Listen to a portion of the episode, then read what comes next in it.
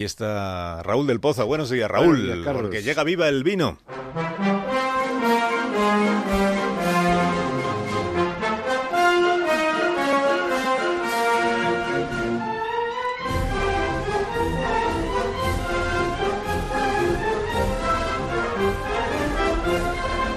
Cuando tú quieras, maestro. Pues Carlos, eh, como en el poema de Salinas, se pisan las leyes y el futuro se llama ayer.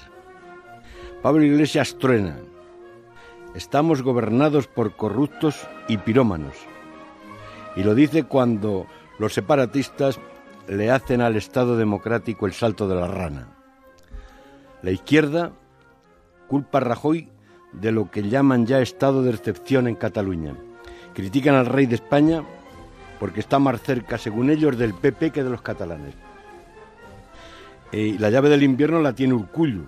Si el Lendakari apoya una moción de censura el día 2, echarían a Rajoy de la Moncloa y se iniciaría un periodo constituyente hacia la segunda transición. Urcullu no traga. No está en la conjura porque gracias al cupo en el País Vasco se vive mejor que en Finlandia.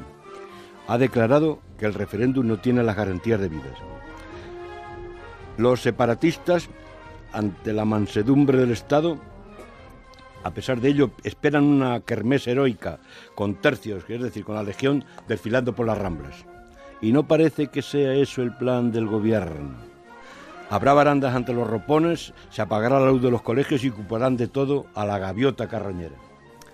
Pocos días, pocos dicen que ha triunfado la pedagogía del odio a todo lo español después de 40 años de asalto a los presupuestos. Casi la mitad de los catalanes quieren una república platónica, feminista y verde. Si se quieren ir, que se piden. Bomben y Barca Nova.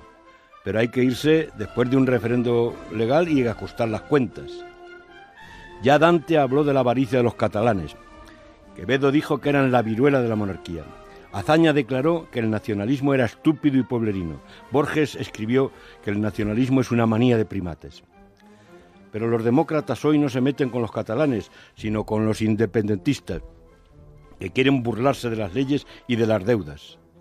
Así que saludemos a los payeses que saben que la felicidad está a veces, como pensaba Pla, en un poco de pan, un poco de aceite y un porrón de vino. Que no cunda el pánico y viva el vino. Que tengas un feliz día, Raúl. Adiós, Carlos. Un buen fin de semana. Hasta el próximo lunes o cuando tú quieras. Adiós, Fermín.